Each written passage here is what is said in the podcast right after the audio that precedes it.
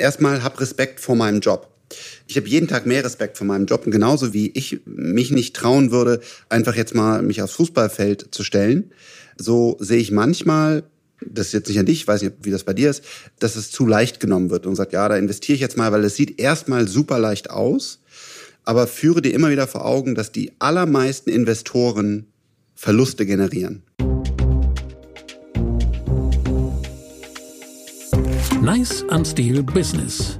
Der GQ-Podcast mit André Schürle und Christoph Eisenschink. Hallo Leute, mein Name ist André Schürle. Wir sind hier beim GQ Podcast Nice am Stil, bei dem ich äh, mich auch irgendwo finden will, ähm, viele Leute kennenlernen will, die äh, mir auf meinem weiteren Weg auch helfen werden, bei denen ich äh, viele Dinge mitnehmen will. Und das mache ich nicht alleine. An meiner Seite Christoph Eisenschenk von der GQ, auf den ich mich jedes Mal sehr freue. Danke, André, das kann ich nur zurückgeben. Und ja, ich freue mich, dass wir das einfach zusammen machen dürfen. Christoph, letztes Mal hatten wir Nico Rosberg da, Juror bei der Höhle der Löwen. Und wen haben wir heute hier? Ja, sein Vorgänger bei der Höhle der Löwen, nämlich Frank Thelen. Wir sind schon äh, sehr aufgeregt und sind gespannt auf, was du zu erzählen hast. Ähm, wo finden wir dich gerade? In meinem Büro in Bonn. Wie geht's dir überhaupt? Also wie, wie, wie sind die Tage? Wie, wie kommst du in die Tage? Wie ist dein Alltag im Moment? Äh, normal. Also, also äh, intensiv wie immer, aber für mich hat, wenn, wenn, wenn du jetzt auf, was, sprichst du auf Corona an oder irgendwas anderes? Nee, allgemein. Ähm, wie, allgemein, wie, deine, ja. wie, wie du den Tag startest, wie, wie du ins Büro kommst. Äh, machst du vieles von zu Hause im Moment? Ähm, ja. Nee, ja, also genau, ich arbeite immer, also ich habe schon immer von zu Hause und auch von anderen Stellen der Welt gearbeitet, meistens und am liebsten bin ich im Büro. Da bin ich jetzt auch hier in meinem Bonner Büro und äh, genau, also alles äh, alles super. Also wir waren noch nie so aktiv und äh, ja so so so intensiv unterwegs äh, wie jetzt. Sehr gut.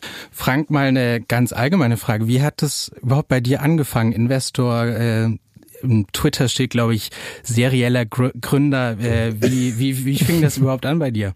Wie fing das an? Also ich habe irgendwann mal kam dieses, ähm, habe ich ein Praktikum machen müssen für eine Schule und äh, dann habe ich echt Glück gehabt, äh, dass ich hier in ein Bonner äh, Unternehmen gekommen bin, das hieß Chips at Work. Und ähm, dort war ein ganz kleines Team, das das erste Bildschirmtelefon der Welt entwickelt hat. Und das war damals noch ISDN, da gab es gar kein Internet. Und da waren so ganz viele kluge Köpfe, die Tag und Nacht gearbeitet haben, um diese, um diese Revolution, dass das Bildschirmtelefon über ISDN-Kanalbündelung ähm, aufzubauen. Und irgendwann war das Ding fertig und hat funktioniert. Und äh, seitdem, muss ich sagen, habe ich diesen, diesen Virus bekommen, zu sehen, hey, auch ein kleines Team, was echt einfach anpackt, Drive hat, äh, kann total revolutionäre Dinge bauen. Und äh, dieser Virus äh, sozusagen, der ist glücklicherweise in mir geblieben. Okay, du hast ja dann mit 18 dann, äh, dein erstes Unternehmen gegründet. Mich würde eigentlich interessieren, wie, wie schafft man das, die Motivation immer so hoch zu halten? Was, was treibt dich persönlich an? Ich glaube immer die, die Begeisterung früher zumindest für Technik. Also ich habe dann zum Beispiel gesehen, es kommen irgendwelche neuen Software-Frameworks raus, die wollte ich gerne verstehen, da wollte ich irgendwas mit bauen. Ich habe gesehen, was andere machen. Heutzutage ist es die, die Herausforderung, die die Welt hat. Also wir haben einfach Themen wie, wie ein Klimawandel zum Beispiel, die, die glaube ich, ja, die nur durch Technologie gelöst werden können. Und zu wissen, dass ich gewisses Kapital, was natürlich äh, im internationalen Vergleich sehr, sehr kleine äh, Kapitalmengen sind, aber ich habe ein gewisses Kapital und vor allen Dingen Erfahrung und, und, und Netzwerk und das täglich für helle Köpfe einzusetzen, die unseren Planeten besser machen können. Ähm, ob das zum Beispiel ein Lilium Aviation ist, die, die ein elektrisches Flugzeug bauen oder ein Kraftblock mit, mit, mit einem sehr wichtigen Speichermodul für die Energiewende und ganz viele andere Themen. Ähm, das treibt mich heute an, zu wissen, Frank, du kannst da einen gewissen Impact haben und das ist einfach deine, deine Verantwortung und auch meine Freude, äh, das umzusetzen. Wenn du es gerade ansprichst, im Lilium Aviation, ich habe da auch so ein bisschen äh, mir was angeschaut, ähm, habe auch auf YouTube den ersten Flug gesehen. Wie nah ist sowas wirklich, äh, solche Technologien, dass die im Alltag auch benutzt werden können? Sehr nah. Also Lilium Aviation ist keine wilde Idee mehr, also man sagt, oh, vielleicht könnten wir mal, sondern ähm, das Team um, um Daniel Wiegand und, und die, die Gründer und heutzutage über 500 äh, wirklich herausragende Menschen, also immer toll da zu sein, die Energie zu spüren, ähm, arbeiten daran, das Flugzeug zu fertigzustellen, zu zertifizieren, ähm, alles, was drumherum ähm, benötigt wird, aufzubauen. Das heißt, ähm, es, es, es, es wird auf jeden Fall äh, in den Markt eingeführt. Ähm, Lilium Aviation wird wahrscheinlich der erste oder einer der ersten sein. Ähm, aber selbst wenn, was ich nicht glaube, Lilium scheitern sollte, sehr unwahrscheinlich, dann wird es jemand anders machen. Also Flugtaxis, die elektrisch fliegen, äh, werden Teil unseres Alltags werden. Und das ist einfach, das ist Fakt. So wie auch eine Hyperloop funktioniert. Ähm, und äh, jetzt die Frage, wie viele Jahre dauert das noch, auch schwer abzuschätzen, weil es nicht nur um Technologie und Execution, also dann Bau von, von Flugzeugen und so weiter geht, sondern auch um Zertifizierung, was ja gut ist. So ein Flugzeug hat sehr, sehr hohe ähm, Zertifizierungsstandards zu durchlaufen von der EASA, von der FAA in in USA. Ähm, und da ist auch die Frage, wie lange dauert das? Das, das äh, aktuell spricht Lilium offiziell äh, von 2025. Du hast jetzt gerade Hyperloop gesagt. Ähm, kannst du uns nochmal erklären, was das genau ist? Eine Hyperloop ist ein Konzept, was also in der Basis von, von Elon Musk äh, erdacht wurde. Er hat dazu dann ein, ein Papier äh, veröffentlicht. Und äh, die Idee ist zu sagen, äh, man hat eine Röhre, die muss, kann unter der Erde sein, kann aber auch über der Erde sein. Und die hat ein Vakuum. Und damit nimmt man den Luftwiderstand weg. Und man hat dann sogenannte Pods, das sind dann quasi kleine Zugwaggons, die dann ähm, durch diese Röhre geschossen, kann man wirklich sagen, äh, werden, weil die, die, die haben äh, bis zu 1400 kmh. Und das Gute ist, das ist deutlich günstiger als die Bahn. Also man, man muss sich überlegen, ähm, dass wir unsere Bahn heute fährt, also die Schienen, das Konzept, ist aus dem Jahre 1822 und mhm. ist seitdem nicht grundlegend revolutioniert worden. Natürlich gibt's modernere Züge, es gibt gute Dämpfungen, es gibt andere Antriebe. Aber die Grundidee, hey, wir nehmen hier Metall, Metallleisten, äh, legen die übers Land und lassen dann da Metallräder drauffahren mit Waggons, das ist aus dem Jahre 1822. Und wir trauen uns irgendwie nicht, jetzt mal umzustellen und zu sagen, hey, wenn es doch was gibt, was viel schneller, viel sicherer, viel günstiger, viel energieeffizienter ist, weil wir halt dafür in Infrastruktur investieren müssten und äh, das, das trauen sich irgendwie hier, gerade auch speziell in Deutschland leider wenige. Ich denke, in, in China, in, U, in USA werden wir bald äh, Strecken sehen. Wir haben aber ein tolles Team in den Niederlanden, Hart, die äh, auch in der weltweiten Spitze sind in dieser Hyperloop-Technologie. Ähm, du hast gesagt, in Deutschland trauen wir uns nicht so richtig äh, in diese Innovation zu investieren oder auch mal so Schritte zu gehen, um wirklich ähm, was rauszubringen. Was, was glaubst du, sind die Gründe in Deutschland, dass, es, dass wir da so ein bisschen hinterherhängen? Hat viele Gründe. Das eine ist, good is the biggest enemy of great. Weil es uns so gut geht, haben wir natürlich auch kein Panik P auf der Stirn und sagen, oh, wir müssen jetzt alles umsetzen, wir müssen das machen, das machen, sondern es läuft ja ganz gut. Ähm, das ist das eine Problem. Das andere ist das Mindset. Wir sind vom Typ her eher Bedenkenträger. Also wir sehen eher die Risiken. Wir sind trainiert wie Affen darauf, Risiken zu sehen, Fehler zu sehen, mögliche Probleme, dass wir Dinge sauber dokumentieren.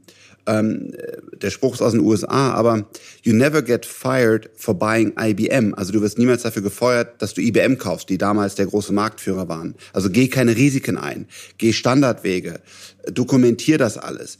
Ähm, das ist das, was in Deutschland groß ist. Und wir haben leider die Möglichkeiten durch Internet, Cloud, Smartphone und darauf basierend dann halt die noch viel größere Revolution, die jetzt kommt, äh, durch 3D-Druck, Quantencomputer, KI und so weiter. Ähm, da haben wir leider noch keine erfolgreichen Unternehmen aufgebaut. Wir haben SAP gehabt, oder haben wir noch, aber das war's. Und deswegen haben wir auch keine Leute, die gemerkt haben, wie krass diese Möglichkeiten sind und sagen, hey, ich habe da irgendwie, jetzt aus der Investorenbrille zum Beispiel, ich habe da irgendwie 10 Millionen investiert und ich habe 20 Milliarden zurückbekommen. Das haben viele Leute in den USA erlebt. Natürlich auch Peter Thiel als Deutscher zum Beispiel, als erster Investor in Facebook oder ein früher Investor. Das haben viele Chinesen erlebt, äh, die zum Beispiel in Tencent und andere Dinge, Alibaba investiert haben, äh, wie Massasan.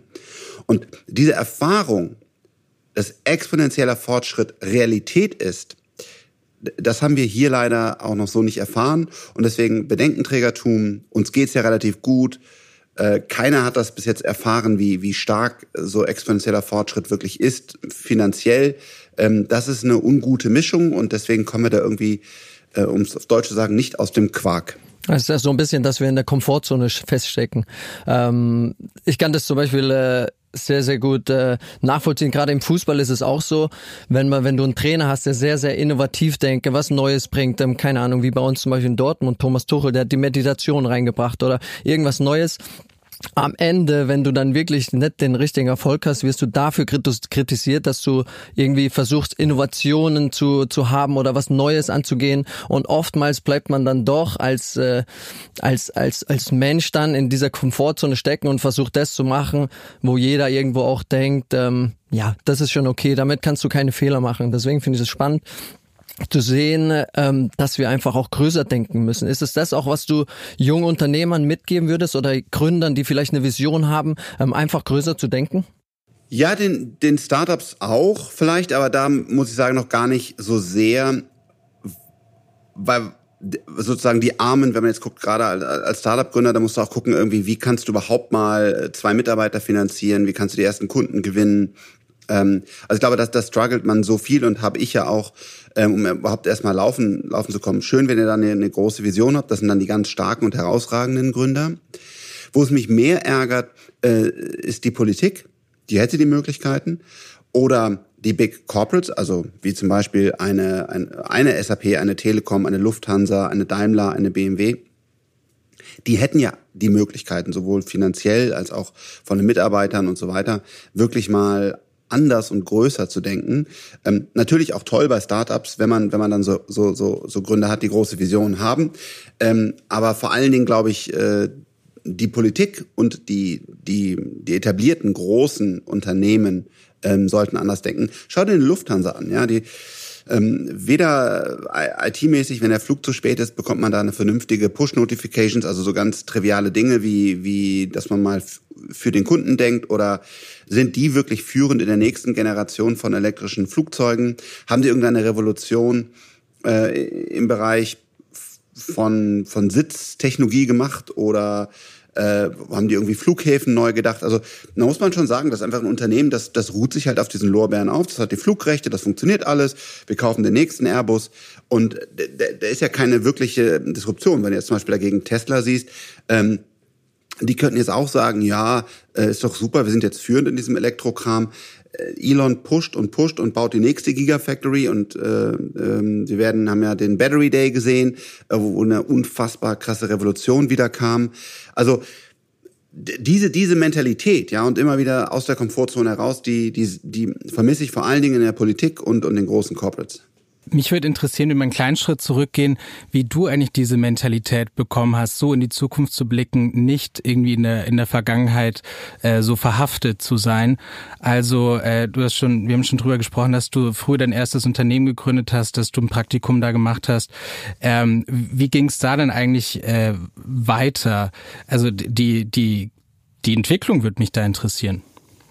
Also erst habe ich mich durch total viel Glück äh, Startups irgendwie diese, wo ich bei Chips at Work das Praktikum gemacht habe, gesehen habe, okay, du kannst auch Software bauen. Dann habe ich halt selber mich selbstständig gemacht, habe ganz viel äh, Software programmiert, habe mich ganz oft über den Tisch ziehen lassen, habe irgendwie halt bei meinen Eltern in der Wohnung gelebt und deswegen konnt, musste ich auch kein Geld verdienen und jeden Euro, den ich verdient habe, habe ich wieder in irgendeinen neuen Prozessor oder oder irgendein Bandlaufwerk zum Backup oder so investiert und konnte mich da so ähm, irgendwie über Wasser halten und und und, und hocharbeiten.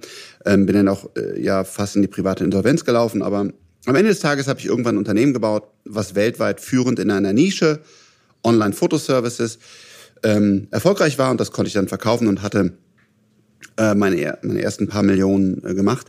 Und die habe ich dann wieder reinvestiert, erstmal in das, was ich kenne, nämlich Software. Also wir haben dann Wunderlist mit Christian Reber gebaut, MyTaxi, mit äh, was heute FreeNow ist und so weiter. Und habe dann gelernt, okay Frank, du kannst diese skalierbaren Software Businesses, das kannst du aufbauen, das verstehst du, wie es funktioniert. Aber irgendwann habe ich dann gedacht, okay, was ist der nächste, was ist der nächste Schritt? Und dann war halt unser erstes Investment in diesen, sage ich mal jetzt, etwas verrückteren ähm, Technologien äh, war Lilium Aviation. Das war unser erster Deal in dem Bereich und seitdem haben wir da viel in, in, in disruptive Technologien investiert und immer wieder zu zu erleben, was möglich ist und und und und was was wirklich jetzt durch, durch diesen Baukasten der Zukunft, diese ganzen Technologien, die ja, die ja, auf denen ja alle Unternehmen aufbauen, die, die disruptiv und, und 10x denken, das mitmachen zu können, ist einfach Ähm, unfassbar. Und irgendwann hat es mich dann einfach mitgenommen gesagt, du musst noch mehr Gas geben, du musst diese großartigen äh, Köpfe, die wir ja an deutschen Universitäten zum Beispiel am, am KIT, TUM, Aachen haben, verbinden mit dem, was du lernen durftest, wie, wie denken die großen Business-Erfolgsleute in, in USA und China, die ich, die von denen ich viele kennenlernen durfte und mit dem einen oder anderen auch zusammen äh, mittlerweile in, in Startups oder großen Unternehmen investiert bin. Und das, das hat, das kickt mich einfach zu sagen, das, das will ich jetzt hier, hier in Deutschland machen. Da äh, hast du ja auch ein bisschen Kritik einstecken müssen, als als du irgendwie geschrieben hast, äh, Kinder müssten lernen, so zu denken wie Jeff Bezos oder du wurdest als Fanboy von Elon Musk so ein bisschen abgestempelt.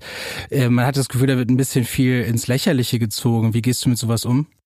Ja, ich habe ja das Glück oder Pech, dass ich vorher schon in, in, in, äh, in einer Fernsehsendung war, die genau heißt in den USA Shark Tank, in, in Deutschland heißt sie Die Höhle der Löwen und das ist eine Primetime-Fernsehshow, die schon relativ groß ist.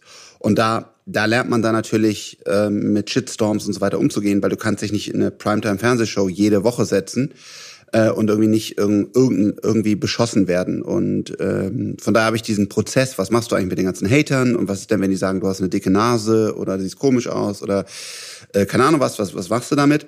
Ähm, diesen, diesen Prozess habe hab ich, äh, hatte ich abgeschlossen und von daher äh, ist mir das wirklich egal. Und wenn, wenn zum Beispiel eine Sarah Wagenknecht von Die Linke ähm, halt sagt, ja, äh, Tesla will doch eigentlich nur Geld verdienen und die bauen ja ganz große Autos, ähm, dann ist das natürlich grober Blödsinn, weil Elon hat nur große Autos gebaut, weil am Ende des Tages das Model 3 generieren wollte, was günstiger war und er arbeitet schon an einem Model 2 was dann das kleine Stadtauto ist.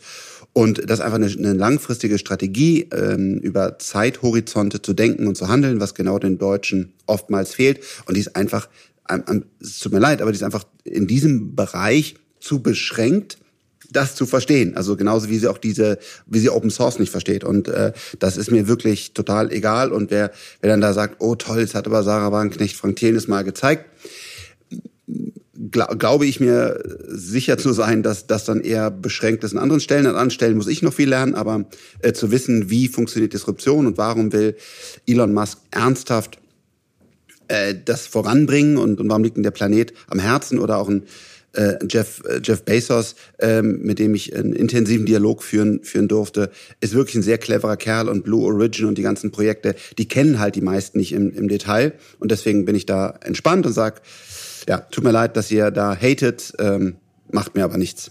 Was konntest du von so einem Jeff Bezos zum Beispiel mitnehmen? Ähm, ist ja super interessant. Ich meine, das größte Business der Welt. Was kann man da für sich nochmal rausziehen? Na, die, die, das Wissen und die Energie, ja. Also ich habe mit ihm zum Beispiel über, über, über, über Lilium Aviation gesprochen und er ging sofort in die Technik rein und wollte wissen, äh, wie viel Engines hat das, wie viel Thrust, wie viel Energie müsst ihr aus der Batterie rausziehen, wenn ihr in Hover-Modus geht und so. Also das ist ein anderes Gespräch, als sage ich jetzt mal äh, mit einem BMW-CEO, ja, oder oder einem Siemens-CEO. Ähm, da ist halt mehr immer Politik und, und Höflichkeit und, äh, und keine Ahnung was, sondern die Jungs sind Hardcore Technology Guys, ja, also auch ein Elon, äh, den ich nur sehr, sehr kurz treffen durfte. Ähm, die, die, also they know their shit, ja. Also die, die, die bauen das wirklich und die verstehen das und, und, und die, die, ähm, die, die kommen einfach aus der Technologie und dem Produkt heraus und, und, und denen gehört die Firma. Die haben einfach einen anderen, anderen Drive und, und, äh, und auch größere Ambitionen und ähm, das, das versuche ich von denen zu lernen. Ist es auch was, ähm, dass du, wenn du investierst und auch ja, größer investierst, dass du das zu 100 Prozent verstehen willst, was da gerade passiert ist. Zum Beispiel, ich habe jetzt auch, äh, nachdem ich aufgehört habe, äh, mir ein paar Sachen angehört und davor auch in was investiert und da ging es auch um das Thema Blockchain zum Beispiel. Und mhm. äh, ähm, das war jetzt kein großes Ticket oder irgendwas und trotzdem ist ja so, wenn man irgendwo reingeht, muss man die Dinge auch verstehen. Oder hast du auch ähm, Investitionen, die dir, keine Ahnung, vielleicht auch jemand anderes erklärt und äh, dass man das dann trotzdem macht? Ähm, ich investiere ja im, im, in Startups im, im privaten äh, Bereich. Also es gibt ja Public-Bereich, das sind Aktien und, und dann äh, der Private-Bereich äh, mit einem mit einem größeren Team. Also äh, das heißt Freigeist Capital. Und alle Deals, die ich mache, laufen, laufen mit Freigeist, mit unserem Team hier. Und ich bin ja nur eine, eine Figur in, in, in diesem ganzen Ding. Wir haben ja wirklich verschiedensten Bereichen Experten und ein größeres Team. Und äh, ja, wir schreiben uns auf die Fahne, dass wir den Kram wirklich verstehen. Und so wie mein CTO Alex Koch, der deutlich besser ist in, in Energietechnologie, Physik und Mathematik als ich, berechnet hat, dass der Lilium Jet wohl wahrscheinlich fliegen wird, was manche bis heute bezweifeln. Ähm, so versuchen wir auch im Biotech-Bereich, zum Beispiel, da gucken wir uns gerade ähm, viele Dinge an, weil wir da auch, weil wir einfach in dem Bereich glauben und wir wollen da auch was unterstützen.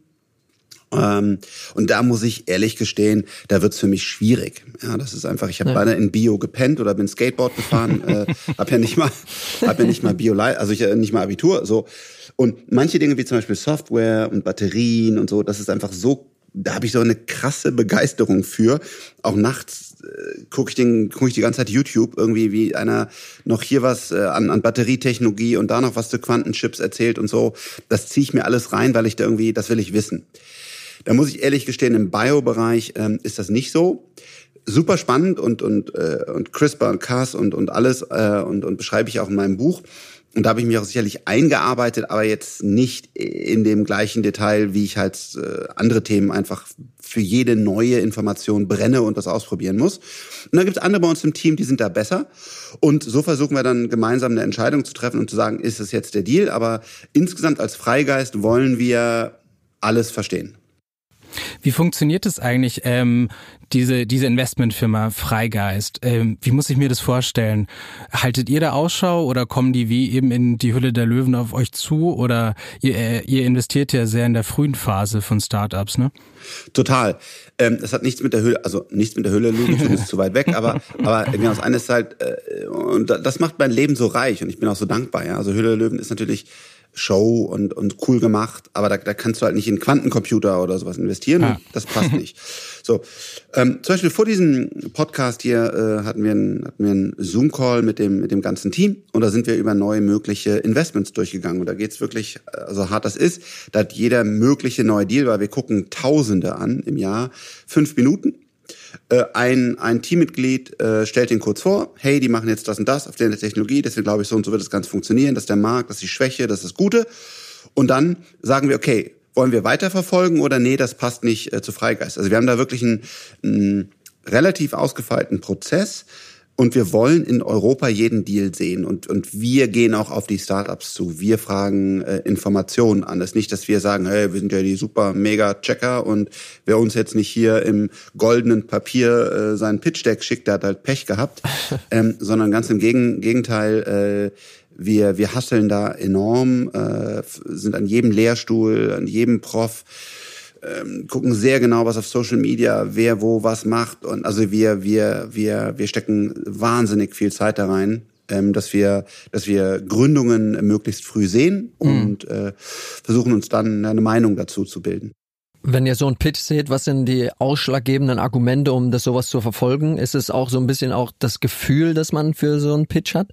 Da, da muss ich sagen, da ist schon war wahrscheinlich von mir und auch, auch äh, Marc Sieberger und Alex Koch, mit denen ich das viele, viele Jahre mache, da sind wir wahrscheinlich schon noch am wichtigsten, weil das ist einfach brutale Erfahrung auch. Und das kann auch meiner Meinung nach noch keine AI oder sowas, sondern du siehst einen Gründer, du, du, du siehst ein, ein Produkt, du hast nachher ein Gefühl. Also das Team, wir haben auch weitere Partner hier, die, die, die, die sag ich mal, die, die haben jetzt auch mittlerweile ein sehr gutes Gefühl dafür, aber das ist fast jahrzehntelange Erfahrung. Also ähm, diese, diese Magic Source. Also war, warum erkennst du, wo was dahinter sein könnte und wo nicht? Und dann natürlich, wenn wir im Detail reingehen, liege ich auch manchmal falsch. Aber erstmal dieses etwas zu sehen, drei, vier Minuten die Gründer zu erleben und dann zu sagen, hey, da müssen wir tiefer reingehen oder zu sagen, nee, aus dem und dem Grund habe ich so und so gesehen, das ist der Markt, das glaube ich, brauchen wir nicht zu verfolgen. Das ist schon einfach echt eine Menge, Menge Erfahrung. Und was ist wichtiger am Ende für dich, der Gründer oder das Produkt, das Potenzial, das das Produkt hat? Die Mischung. Die Mischung. Wenn du jetzt sagst, du hast irgendein super herausragend geiles äh, Produkt, aber der Gründer ist nicht gut, dann, also und auch umgekehrt, also du musst einfach es gibt niemals den perfekten Deal. Ja, das ja. ist natürlich das, was wir hier immer sehen und sagen, oh shit, ey. Dann sag ich immer, hey guys, den perfekten Deal gibt's nicht, ja. Und dann, ja. dann hast du halt einmal, äh, wir mögen zum Beispiel lieber Teams, ja. Also, so, das ist halt schlecht, wenn du einen, einen herausrechnen äh, aus deinem Gründer hast. Der hat irgendwie 100 Prozent so ungefähr eine Anteile. So, ist nicht gut, besser ein Team. Äh, aber manchmal stimmt dann halt alles andere, dann machst du es trotzdem. Oder manchmal ist die äh, Intellectual Property Lage nicht ideal. Oder manchmal ist vielleicht der Total Addressable Mark Market nicht ganz so gigantisch, wie wir okay, das gerne hätten. Oder das immer. ja. Total Addressable Market. Warte, da haben wir eine Rubrik hier. Ich spiele das kurz mal ein. Andres Business Bootcamp. So, jetzt bitte den Market kurz mal äh, erklären. TAM Total Addressable Market. Das heißt also, wenn ich ein Produkt habe, wenn ich wirklich 100% Marktabdeckung hätte, also jeder, der das Produkt kauft und verwendet, würde mein Produkt kaufen, wie groß ist dann der Markt? Und zum Beispiel der Markt für jetzt nehme ich ein Beispiel für Kopfschmerztabletten, der ist wirklich, wirklich groß. Wenn ich jetzt eine Handyhülle baue, die nur auf das iPhone 6S das in Europa verkauft wurde, ähm, passt, dann ist der Markt klein und schrumpft auch noch, weil natürlich immer weniger von diesen alten äh, iPhones im Markt sind. Und das ist dieses, hey, wenn das hier alles funktioniert, wenn unser Venture Capital recht hat und tolles Team, tolles Produkt, tolle Execution, wie groß wird das dann eigentlich? Also wie groß ist denn der komplett adressierbare Markt? Das ist für uns eine sehr, sehr wichtige Größe. Gibt es noch weitere Begriffe, die jetzt jemand, äh, der jetzt den Start-up-Sprech noch nicht ideal beherrscht, irgendwie auf jeden Fall wissen muss, damit er nicht äh, ahnungslos äh, dasteht? Da will ich hier noch kurz reinspringen. Wir hatten äh, ähm, in der vorherigen Folge Nico Rosberg da. Ähm, und da, ja, da haben wir darüber auch über Blockchain gesprochen und äh, das ist natürlich auch so ein, äh, so ein Begriff, der, den viele so ein Fragezeichen drüber haben. Und äh, würdest du uns gerne nochmal äh, Blockchain erklären? Ich habe gesehen, dass äh, das ist auch in deinem Buch drin. Äh, das äh, ist auf jeden Fall was, was mich auch extrem interessiert. Die Blockchain bringt Vertrauen in Daten, das erste Mal. Weil wie wir heute Daten vertrauen, ist durch Menschen, durch Gesetze, durch Arbeitsverträge, Polizei, Gerichte.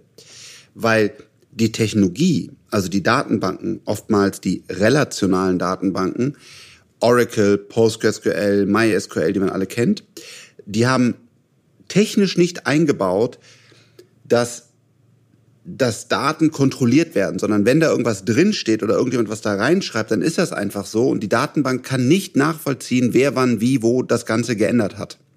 Wenn also auf einmal auf deinem Konto äh, nur noch ein Euro ist, dann kannst du technisch nicht nachvollziehen aus der ba Datenbanktechnologie, wann und wie das wo geändert wurde.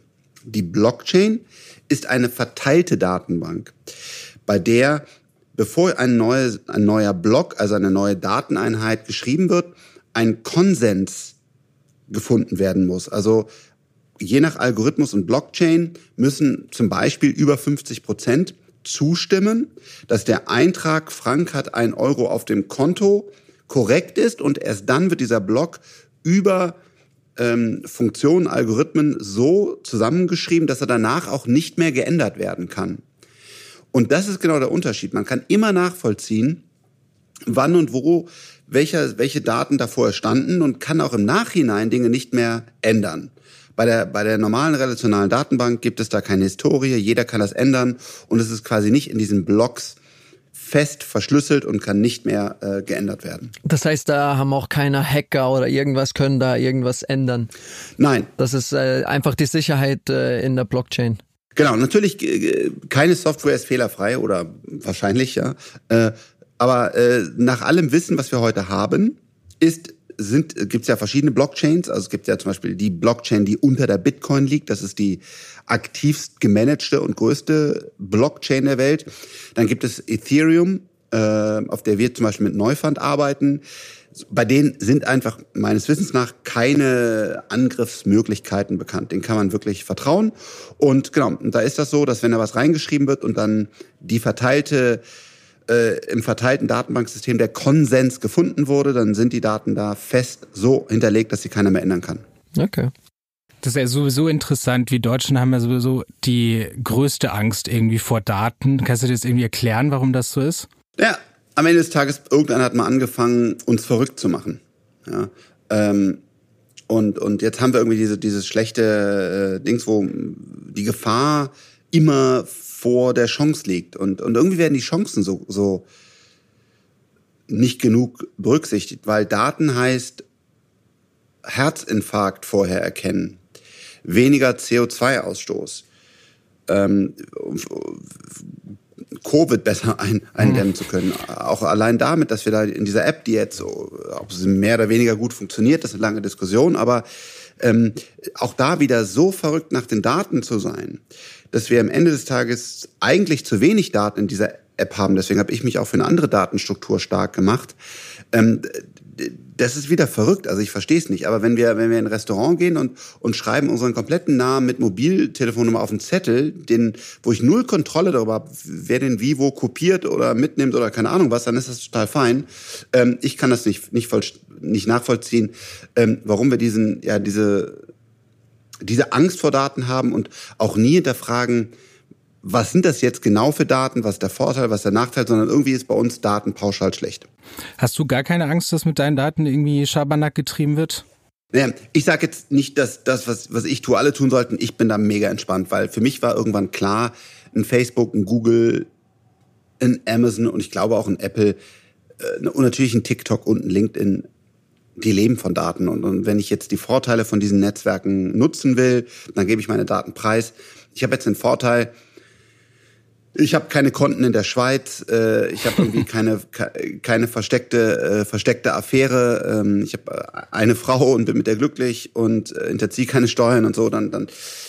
Aber klar, ich, ich verstehe schon auch, dass da eine Menge eine Menge äh, Probleme sind. Also da da da glaube ich müssen wir auch den europäischen Geist reinbringen, dass, dass Daten anonym bleiben und überlegen. Aber aktuell sind wir halt auf der falschen Seite. Aktuell sind wir sagen, mhm. sagen wir, Daten sind pauschal böse und das ist auf jeden Fall der, der falsche Ansatz, den wir da fahren. Du kommst mir eh relativ angstfrei vor, wenn ich das so sagen darf.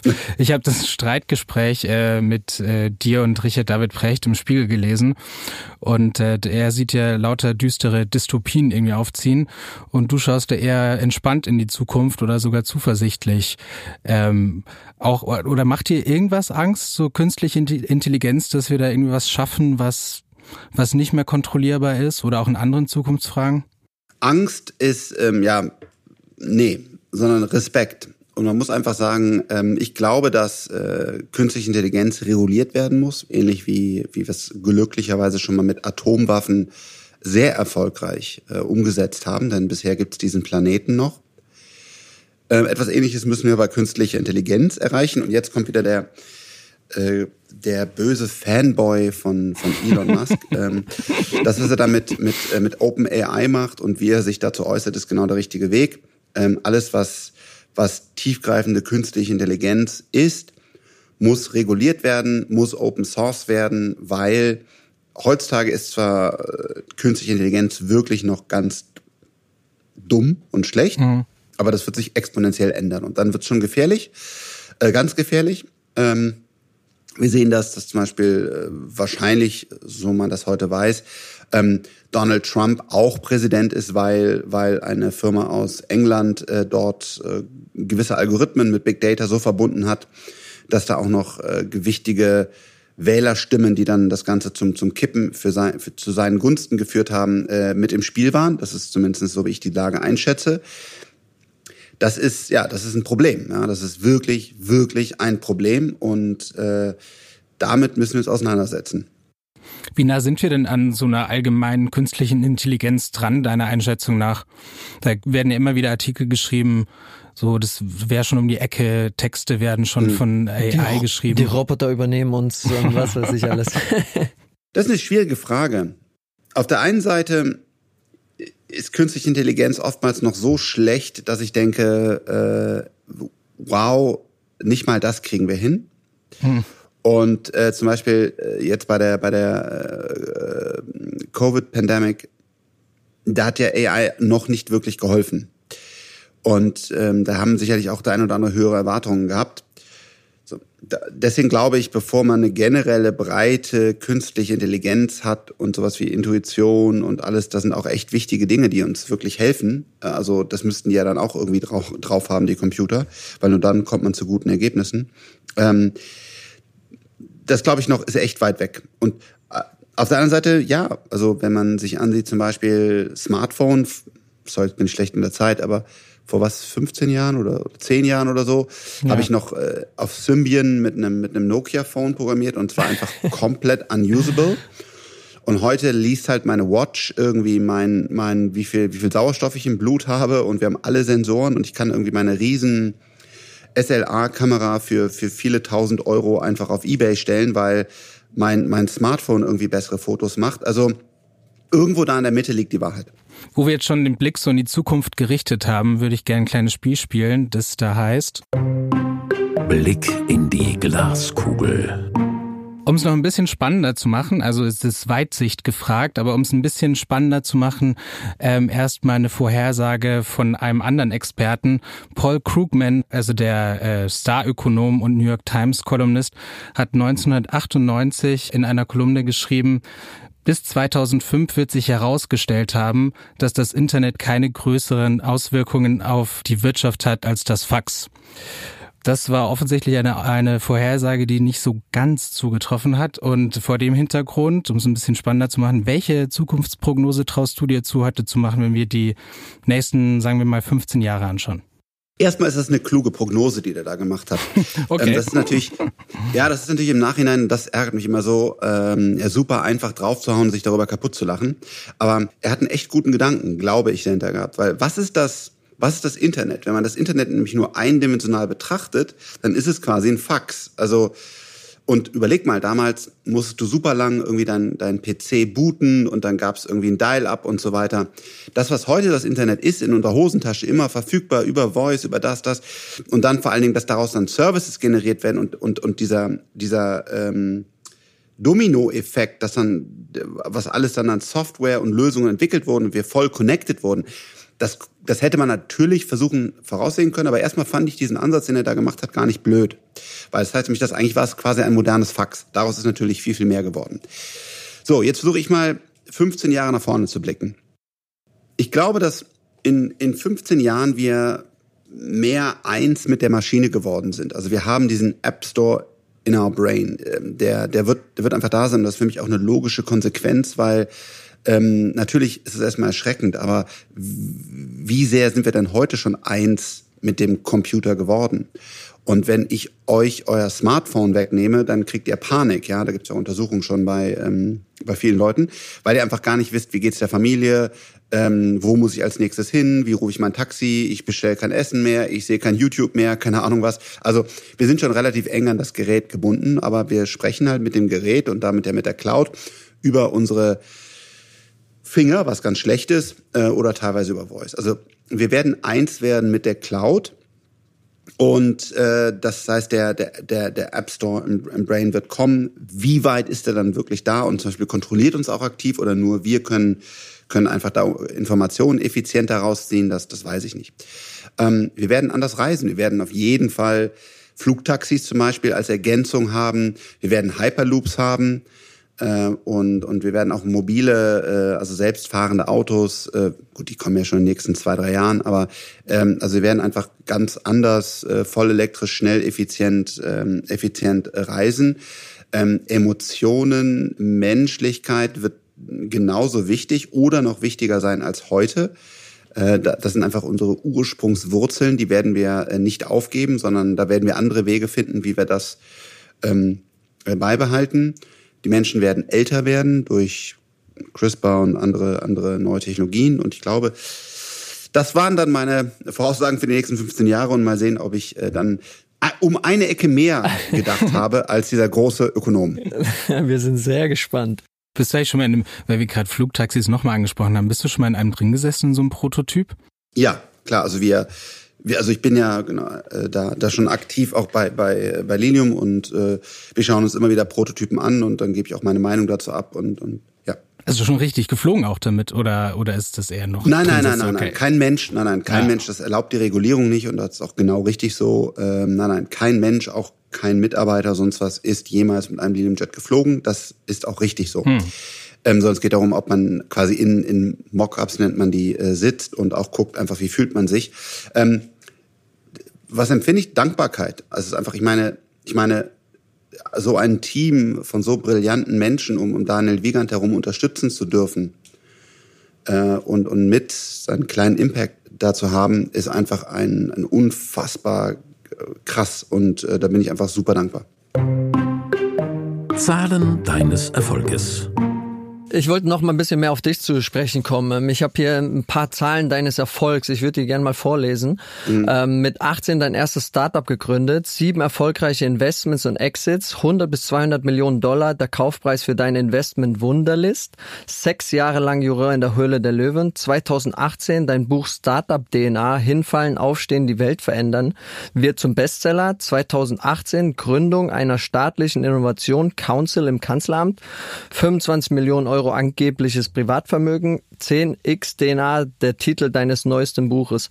Würdest du so auch deinen Erfolg zusammenfassen oder wie siehst du deinen Erfolg bis jetzt? Oder was ist Erfolg für dich? Ähm, ist es, sind es ja. solche Zahlen oder ist es was äh, mehr in dir drin? Also erstmal, äh, das, was du da äh, gerade gesagt hast, das ist auch zum Beispiel ein aktuelles Buch, glaube ich, 20 Wochen Spiegel-Bestseller war und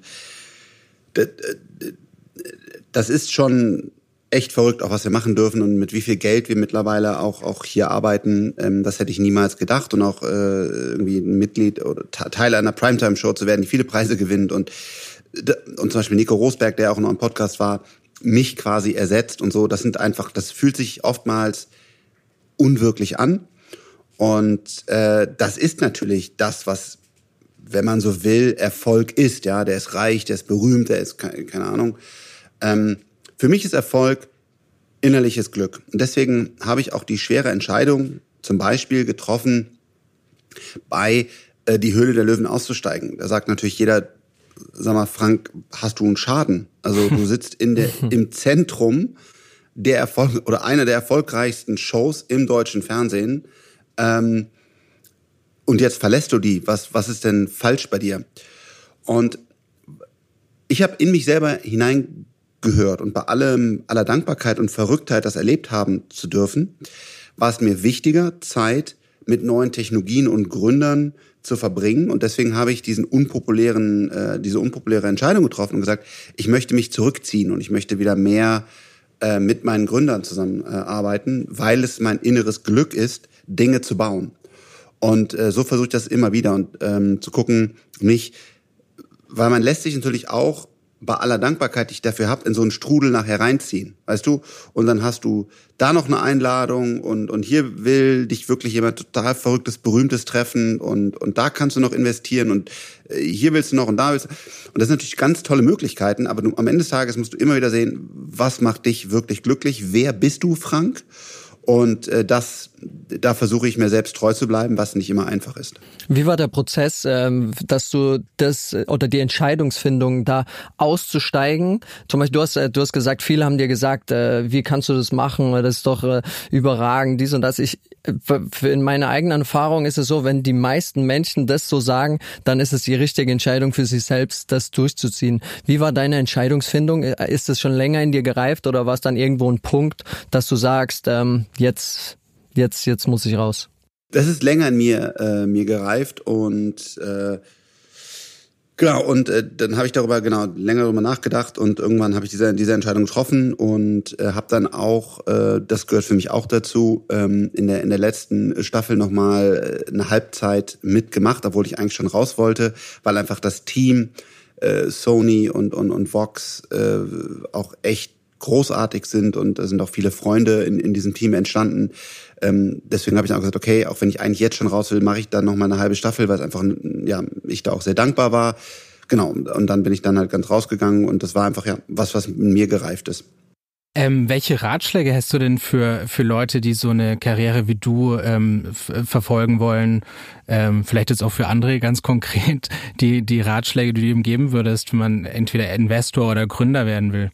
Also so, so eine Karriere, wenn man so eine Karriere machen will wie ich, äh, das ist wirklich einfach der total falsche Ansatz. Ne? Weil, ähm, weil, weil dann die Wahrscheinlichkeit, sage ich mal, zu, keine Ahnung, 80, 90 Prozent ist, dass du als Hartz-IV-Empfänger endest. also was auch nicht schlimm ist, aber, äh, aber, aber du musst sehen, ähm, ich stand so oft kurz vor dem Aus und, und war so, so, so deutlich von der privaten Insolvenz bedroht, dass ich da rausgekommen bin, war, war auch viel Glück. Ja, also äh, du kannst jetzt einfach sagen, ja, ich will so eine, so eine wenn man es hm. so nennen will, Karriere wieder frank machen. Also das wäre wirklich, das wäre bescheuert. Ja, da würde ich auch nicht, da würde ich auch nicht investieren, weil weil die Erfolgswahrscheinlichkeiten einfach viel zu klein sind. Ähm, wenn du fragst, hey, ich möchte gerne, ich möchte gerne erfolgreich sein, wenn man so nennt, hm und ich habe Bock irgendwie auf die Themen, die der Frank da macht, dann sage ich, lern Physik, Chemie, Mathematik, vielleicht Biologie. In der tollen Uni, wenn du, wenn du da angenommen wirst, Aachen, Karlsruhe, auch gerne international. Lerne ständig, mach Nanodegrees und so weiter. Wir haben unfassbar viel Wissen. Ähm, sieh zu, dass du kostenfrei unendlich hart arbeitest für die klügsten Köpfe der Welt. Also nicht, wer zahlt dir am meisten Geld, sondern wo kannst du kostenfrei arbeiten, aber dafür darfst du dann mit Elon Musk arbeiten oder keine Ahnung wem, ja. Äh, lerne, lerne, lerne und dann irgendwann wirst du deinen Weg finden. Aber zu sagen, hey, ich will jetzt reich werden oder berühmt werden oder sowas, das ist der so falsche Ansatz, dass es kracht. Wie wichtig war es auch für dich zu scheitern in deinen frühen Jahren? Hast du daraus viel gezogen? Also bei mir ist es zum Beispiel so in der Karriere, immer wenn man so ein bisschen auch am Boden stand oder mit dem Rücken zur Wand, hat man neue Wege gefunden, hat man sich ein bisschen neu erfunden, hat man neue Motivationen auch aus, daraus gezogen. War es für dich auch wichtig, ähm, früh auch vielleicht mal äh, zu scheitern oder auch mal ein schlechtes Investment zu haben, um sich selbst zu hinterfragen? Oh, auf jeden Fall. Also man man ähm, man lernt im Schmerz. Also ähm, die die tollen äh, Sonnentage sind nicht besonders lehrreich. Und äh, ich ich äh, zehre da natürlich leider oder glücklicherweise von, von vielen solchen Tagen in in dunklen Kellern, ja und äh, äh, mit habe viel Blut verloren. Ähm, ja, das hilft, weil man sich dann bewusst wird, man erinnert sich, äh, man erinnert sich, witzig. Ich habe mir mal mehrfach den Arm ausgekugelt ähm, beim, beim, beim Snowboarden. Und irgendwann frage ich meinen Arzt und sage, ich glaube manchmal, ich, äh, wenn ich den, wenn ich den, wenn ich den Arm hebe oder irgendwas, habe ich Angst und Panik, dass der wieder rausspringt, obwohl du den mir jetzt fest operiert hast und so. Und da meinte er, Frank, so eine Erfahrung, den Arm zu, also raus, dass der rausspringt, die ist so tief jetzt in deinem Rückenmark verwurzelt, dass selbst wenn du Alzheimer bekommst und du den Arm hochhebst, dass ich dann bei Patienten erkenne, ob ihnen mal der Arm rausgesprungen ist oder nicht. Krass.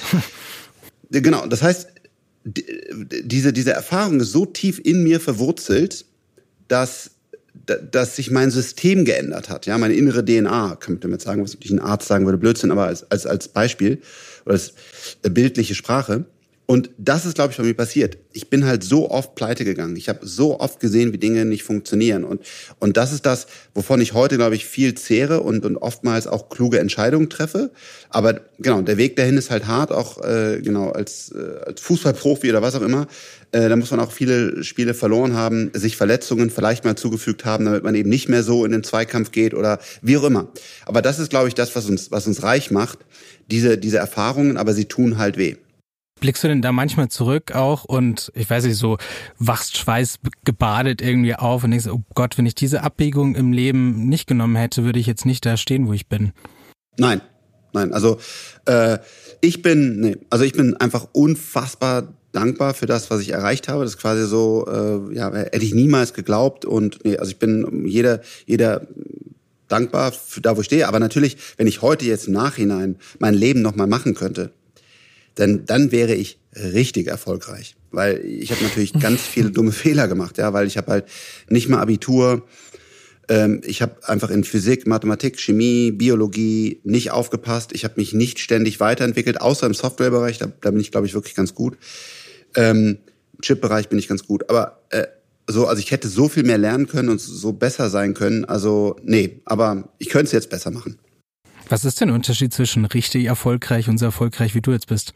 Für mich, das ist meine persönliche Einschätzung, ähm, ist, ist richtig erfolgreich und richtig gut, wenn du, wenn du selber Gründer bist und in der Verantwortung bist. Also das ist quasi, wenn jetzt so ein bisschen, keine Ahnung, wie der Fußballstürmer, ähm, wenn du zum Beispiel, wie jetzt ein, ein Daniel Wiegand, der, der ist der, der CEO von, von Lilium Aviation, der baut halt gerade ein wichtiges Puzzleteil für die, für die, für die Transportation in der Zukunft, damit wir weniger Emissionen haben. Er ist ja selber in der Linienverantwortung und, und, und so. Das ist für mich das, das Allergrößte. Und ich habe ja selber Unternehmen auch aufgebaut, auch erfolgreiche Unternehmen und wir haben die auch für zweistellige Millionenbeträge verkauft. Aber ich habe zum Beispiel selber nie ein Unternehmen aufgebaut, was, was mal eine oder auch mehrere Milliarden wert geworden ist. Das sind natürlich alles nur Geldbeträge, aber die zeigen halt die Relevanz, die ein Unternehmen hat. Und äh, deswegen, genau, und das werde ich auch mein Leben lang nicht mehr tun. Das diesen Traum quasi habe ich abgeschlossen und gesagt, ich, äh, ich unterstütze jetzt andere und, und da haben wir das ja schon auch erreicht. Ähm, und da, ich bin super dankbar, super toll, aber wenn du mich fragst, was ist richtig, richtig erfolgreich, dann ist das genau das. Gründer und CEO in einem Unternehmen zu bauen, was die Welt wirklich verändert und du bist der, der erste CEO in der Verantwortung.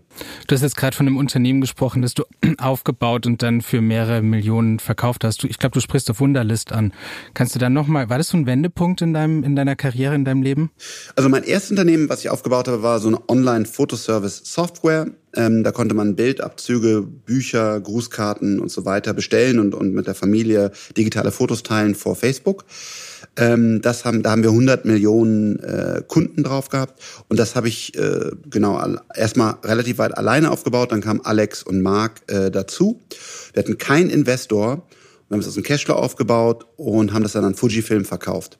Und als wir es verkauft haben, hatte ich noch 75 Prozent der, der Anteile. Und ähm, das war das war mein finanzieller Wendepunkt. Und äh, Wunderlist war schon ein Investment von mir, aber wo ich mit äh, das Produkt mitgebaut habe, also mit Christian zusammen, der heute noch einer meiner, meiner engsten Freunde ist, ähm, das Design gemacht habe, programmiert habe. Also da waren wir wirklich hands-on, wie man sagt, wirklich mit, mit dabei und äh, so quasi das Produkt co-created. Und das haben wir dann an Wunderlist verkauft, äh, an Microsoft verkauft. Und das war auch dann nochmal natürlich nochmal mehr Millionen, die man dann halt wieder investieren konnte, weil alles, was ich für mein Privatleben brauche, hatte ich vorher durch, durch meinen ersten Firmenverkauf und das Geld ist dann einfach eins zu eins progressiver nochmal in, in andere Gründer reingegangen. Entweder oder. Jetzt geht's um schnelle Antworten, schnell entscheiden, aber das sollte für dich ja kein Problem sein. Was ist wichtiger für Startups, Hype oder Seriosität? Seriosität.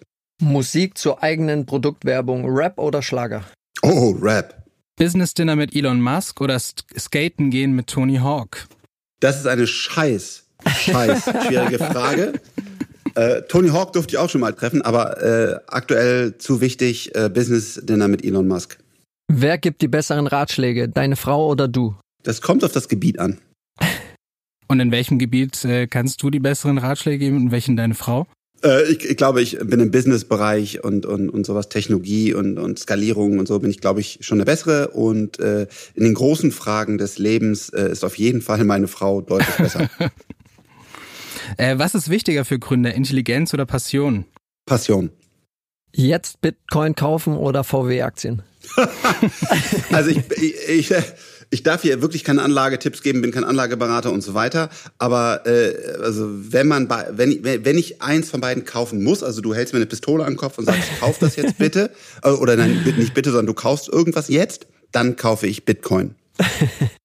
In welches Unternehmen hättest du gern frühzeitig investiert, Tesla oder Apple? In beide. Ähm, heutzutage äh, bin ich deutlich, deutlich größerer äh, Tesla-Shareholder, weil ich dort, das Unternehmen hat gerade erst angefangen. Ähm, bei Apple sehe ich, meine persönliche Meinung, nicht mehr unendliches Wachstumspotenzial. Meditation vor dem Meeting oder Mescal danach? Äh, Mescal danach. Zoom ohne Hose oder FaceTime im Park? FaceTime im Park. Schnelles Lunch, Käsestulle oder Pokeball? Oh, Pokeball. Fünf Breakout-Sessions oder zehn Slack-Channel? Äh, fünf Breakout-Sessions. Standing Desk oder Walk and Talk? Finde ich beides echt gut. Aber Walk and Talk, äh, das ist ja schon bei Steve Jobs. Äh, deswegen, um ihn, um mich wieder an ihn zu erinnern mit seinen berühmten äh, Walks, äh, auf jeden Fall den Walk. Vanilla Decaf, Flat White oder Kürbis Kombucha? Kürbis Kombucha. Hast du schon mal probiert? Nee. ich finde, hört sich ja einigermaßen widerlich an, aber ja, schmeckt vielleicht eine gut. persönliche Meinung. Addest du mich auf LinkedIn oder schreibst du meinen Assistenten? Auf LinkedIn. Dein Medium für Inspiration, Podcast oder Newsletter? Beides. Wie viel hast du da so jeweils abonniert? Roundabout? Äh, sechs, sechs Newsletter und Podcasts zehn. Wie man Frank Thelen überzeugt. Elevator Pitch oder Excel Sheet? Elevator Pitch mit Passion. Was bringt mehr, Talent oder Fokus? Boah, schwierig, beides wichtig. Fokus. Four Hour Work Week oder sechs Tage mit zehn Stunden pro Woche? Am Anfang sechs Tage mit zehn Stunden und noch mehr. Crowdfunding oder Bankkredit? Oh, besser Crowdfunding. Für, für dich ist es besser als Gründer. Warum ist das besser? Sorry, kurze Nachfrage. äh, weil weil äh, die meistens bessere Konditionen bieten. Jetzt kann man natürlich sagen, ähm, äh, sind die Crowdfunder, also die investieren klug. Ich finde, sie tun auf jeden Fall auch was fürs Ecosystem. Damit, glaube ich, unterm Strich passt das. Aber als Gründer bekommt man bessere Konditionen meistens vom Crowdfunding als von der Bank. Und meistens bekommt man von der Bank gar nichts. Zum Networking, Burning Man oder Weltwirtschaftsforum Davos? oh, Burning Man auf jeden Fall. Also dieses Davos, ich weiß nicht. Ja, Burning Man. Dann last but not least, Technologie oder Food Startup? Oh, Technologie, absolut. Aber Food Startup interessiert dich wahrscheinlich auch, oder? So Laborfleisch? Ja, das ist für mich Technologie, also also Okay. äh, Lab-grown Meat und das genau, da sind wir dann sehr sind natürlich sehr tief in den Themen drin, aber so Food Startup, Energy Drink, äh, Biosuppe, Gewürze, was wir da alles haben, ähm, da arbeite ich gerne noch mit den Gründern, die wir dann noch im Portfolio haben, aber das das wird das Portfolio wird sich nicht erweitern. Hast du das eigentlich schon mal probiert? Laborfleisch. Ja klar. Ja, ja. Und wie schmeckt das? W- Wenn wir investieren wollen, dann so wie das echte. Okay. Ich meine, da gibt's ja schon gute Alternativen mittlerweile. Also, Ja, super. Ja, ganz Ja. viel. Also und das ist auch der einzige Weg. Ein kleines Spiel hätten wir noch. Und zwar geht's um die. Die Schätzfrage. dazu müssen wir sagen, wir haben auch keine Ahnung, was da jetzt kommt und äh, was die Antworten sind. Wir sind gespannt. Also vor mir liegen hier Zettel und ich drehe jetzt mal um. Was war der größte Börsengang der Geschichte? André, was ist dein Tipp? Oh je. Da bin ich ja ganz schlecht drin. Hm. Schnell mal auf Google. Ja, das Ich würde, wollte gerade, sorry, das hätte ich eigentlich, ist natürlich auch peinlich, dass ich das nicht weiß, aber ähm, ich würde wahrscheinlich zum Beispiel sagen, Google, die sind ja relativ, die waren schon groß, als die an die Börse gegangen sind. Es geht ja darum, wie groß die schon vorher waren, ja, wie du sagst. Genau, genau. Ja. Also wer, genau, wer hat spät ein IPO gemacht? Ja. Ähm, wer hat spät ein IPO gemacht? ich habe ehrlich gesagt keine Ahnung. Ich sage einfach mal Facebook und werde mich voll blamieren. Ja, ja, ich glaube, Facebook war sehr, sehr, sehr klein als ich glaube, ich glaube, Google, ich glaube, Google war größer. Wer ist denn, wer ist denn spät an die Börse gegangen? Es muss ja schon relativ äh, früh gewesen sein, weil mittlerweile geht ja jeder ziemlich schnell an die Börse, oder? Äh, f- verschiedene also, ah, ah, wahrscheinlich Snowflake. Wahrscheinlich, der ist nämlich gerade an die Börse gegangen, da hat der Warren Buffett vorher noch 8 Milliarden. Ja, wahrscheinlich, ich revidiere Google, Snowflake. Okay, ist eingeloggt und ich äh, drehe mal um. Alibaba, China, 2014 mit zwei, äh, 25 Milliarden US-Dollar. Nein, nein, nein, Snowflake war größer, pre-IPO. Sind wir da veraltet, meinst du? Das werden wir nochmal, Ja, ja. wie gesagt, Das. Frank Blasberg, Faktencheck, Genau, wollte ich auch gerade sagen. Faktencheck nach der Sendung auf unserer Internetseite. Okay, ähm, nächste Frage. Wie viele Startups wurden 2019 in Deutschland gegründet? Keine Ahnung. Oh Gott. Sind wir Oh. überhaupt, sind wir ein guter äh, Startup-Standort? Siedeln sich hier viele an? Also ja, natürlich sind wir nicht so aktiv wie, wie US oder China. Ich würde, boah, wie viele Startups wurden in ganz Deutschland in dem Jahr? Startup, alles ja, also vieles sind ja Startup. Also es ist für mich irrelevant. Für mich ist die Frage, wie viel Qualität haben wir? Ja. Wahrscheinlich haben wir jetzt 10.000 Gründungen, würde ich schätzen, aber es kann total falsch sein. Oh wow. Ich sag siebeneinhalbtausend. Gehe ich einfach mal runter und sag fünf. also 5000. Oh, rund 70.000. 70.000. Wollte ich gerade sagen. Ja, weil, die jeder, ist, jeder ist irgendwie ein Startup dann, ne? Also. Genau, Ja. genau. Okay, das ist auf jeden Fall mal, also erste wissen wir leider nicht, wer da jetzt den Punkt abgeräumt hat, aber zweite, zweite Frage geht definitiv an Frank, würde ich sagen. Und dann haben wir eh nur noch eine. Ähm, wie hoch ist der Frauenanteil bei deutschen Startups im Jahr 2019 in Prozent? 35 Prozent. Ich sag 25. Ich traue denen jetzt ganz viel Modernität zu und sag 50 Prozent. oh, es- sind 19. Wer war jetzt am nächsten auf dran? jeden Jetzt habe ich nicht, jetzt ja. habe ich nicht irgendwie mit mitgerechnet. Ja, auf jeden Fall André? ähm, Aufholbedarf. Auf jeden Ja. Fall. Also Frank, äh, nochmal zum guten Schluss. Ja. Ich, weiß nicht, ob du es mitbekommen hast. Ich bin ja aus, äh, aus dem Fußballbusiness raus, habe meine Karriere beendet und starte so ein bisschen mein mein äh, mein neues Leben, mein neues Abenteuer und äh, gehe da auch ein bisschen ins Business rein, treffe mich auch mit vielen äh, Startup-Gründern und äh, versuche da auch ein bisschen zu investieren. Wenn du drei Ratschläge für mich hättest, was wären die für mein neues Abenteuer? Erstmal Respekt, weil, äh, also erstmal finde ich es gut, dass du es machst und zum Beispiel der, der Nico Rosberg, den ihr auch schon hattet, der hat ja was ähnliches gemacht und ich bin auch mit vielen von deinen Kollegen im Austausch. Erstmal hab Respekt vor meinem Job. Ich habe jeden Tag mehr Respekt vor meinem Job und genauso wie ich mich nicht trauen würde, einfach jetzt mal mich aufs Fußballfeld zu stellen, so sehe ich manchmal das ist jetzt nicht an dich, ich weiß nicht, wie das bei dir ist, dass es zu leicht genommen wird und sagt, ja, da investiere ich jetzt mal, weil es sieht erstmal super leicht aus, aber führe dir immer wieder vor Augen, dass die allermeisten Investoren Verluste generieren. Und schau dir die Case Studies von Yoko und keine Ahnung was an, wo die alles daneben investiert haben und auch von anderen Kollegen.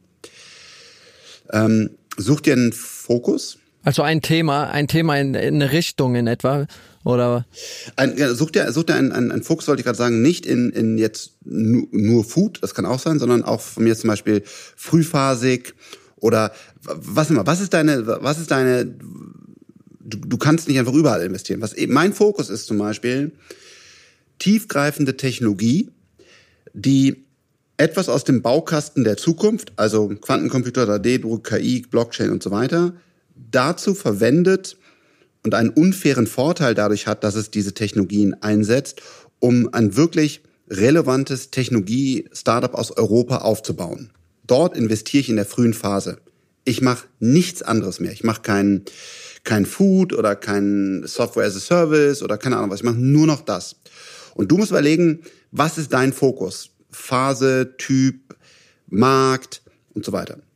Und dann, was ist dein unfairer Vorteil? Zum Beispiel deine Bekanntheit. Das ist, deine Bekanntheit ist super viel wert. Das brauche ich dir nicht zu erzählen. Du, du, du, du kannst mit Leuten sprechen, mit denen sonst keiner sprechen darf. Ähm, und so weiter. Und wie kannst du das in deine Startups, in deine Investments einbringen, sodass sie wirklich diese, diesen X-Faktor äh, von dir bekommen? Ja, super spannend. Vielen Dank dafür. Es ist gerade das äh, mit dem mit dem Fokus, das ist ja natürlich, wenn man so ein bisschen in die Szene reingeht, dann wird einem natürlich viel gepitcht. Man bekommt viele, äh, ganz ganz viele Angebote und ganz ganz viele ähm, Unternehmen als äh, als Präsentation nach Hause oder irgendwas und ich glaube, das ist ganz ganz wichtig und äh, da bin ich auch so ein bisschen in der Phase drin, ähm, wirklich zu schauen, was ist wirklich bedeutend für mich, was will ich äh, damit erreichen, wo kenne ich mich auch ein bisschen aus, wo will ich äh, mich mehr auskennen. Deswegen finde ich das super. Ich danke dir vielmals dafür. Sehr gerne. Und wir danken insgesamt fürs Gespräch. Frank, wie geht dein Tag noch weiter? Oh, jetzt, äh, genau, die, die Leute winken hier schon, weil wir etwas überzogen haben.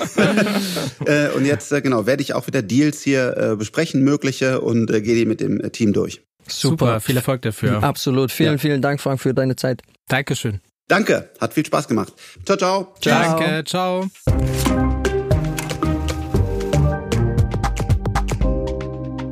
So, Frank ist weg jetzt. Ähm, ich fand's super spannend. Christoph, was hast du mitgenommen? Ja, ich meine, das ist mal ein Typ, der wirklich tief in der Technik drin ist, der kennt sich wirklich aus. Ich werde mir wahrscheinlich abschauen, dass ich ein bisschen begeisterter in die Zukunft schaue, was AI angeht, was äh, ja neue Technologien angeht. Ich freue mich schon aufs Flugtaxi, ehrlich gesagt. Was hast du mitgenommen, André? Ja, Flugtaxi freue ich mich auch schon, wenn es alles ein bisschen schneller geht. Na, ich habe ganz, ganz viel mitgenommen, gerade jetzt für meinen neuen Lebensabschnitt. Vor allem, dass ich davor Respekt haben soll. Ähm, ich war Profi im Fußball, die Jungs sind Profi im Business, im Investieren und dass ich da mit, äh, ja, mit großen Ohren dabei sein werde. Und äh, ja, ich finde es einfach extrem spannend zu sehen, äh, was für Fehler er gemacht hat, wie er gescheitert ist und da wieder rausgekommen ist. Und äh, das ist super. Ja, André, bevor wir es vergessen, äh, dein, äh, wir sind unseren Hörern ja noch was schuldig, nämlich eine kleine Weisheit deines Life-Coaches. Mein Life-Coach aus Dubai hat gesagt, Welche Weisheit hast du uns denn diesmal aus Dubai mitgebracht quasi? aus Dubai. Na, ich wollte diesmal darüber sprechen, über Ego und Seele, also Ego und Soul und äh, was äh, so den Unterschied da da zu erklären, gerade in Entscheidungen, dass so die die Seele ist alles, was du fühlst, alles in dir drin und äh, Ego ist mehr im Kopf, deine Gedanken, was du drüber nachdenkst und um Beispiel bei mir war es oft so in meiner Karriere, ich habe viele Entscheidungen mit dem Kopf getroffen, ich habe drüber nachgedacht, spiele ich da, wo ich hingehe, ähm, steht der Trainer auf mich und was weiß ich, ich habe viele Dinge mir schön geredet oder auch weniger schön geredet und habe ganz oft mein Gefühl dabei vergessen.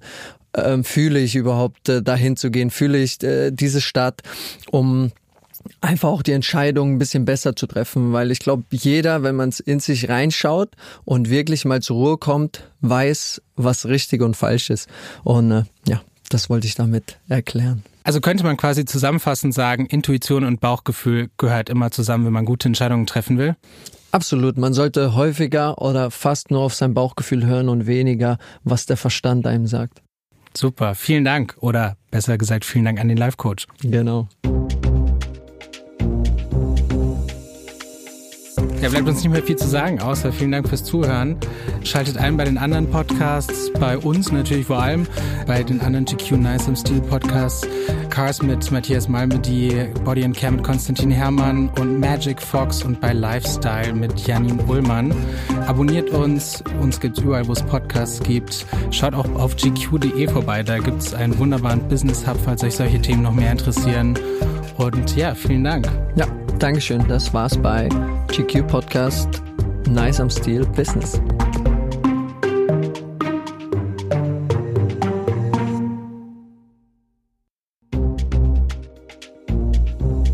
Das war Nice am Stil Business. Der GQ Podcast mit André Schürle und Christoph Eisenschink. Mehr Themen rund um Karriere, Performance und Leadership findet ihr auch auf gq.de in unserem neuen GQ Business Hub. Die GQ gibt es auch als Heft zu kaufen. Überall da, wo es Zeitschriften gibt. GQ Nice am Stil Business ist eine Podcast-Produktion von GQ und Studio Bummens in Zusammenarbeit mit André Schürle. Redaktion und Produktion Konstantin Herrmann, Christoph Eisenschink, Laura Pohl und Wiebke Holtermann. Ton und Schnitt Mia Becker und Henk Heuer. Neue Episoden jeden zweiten Donnerstag, überall wo es Podcasts gibt.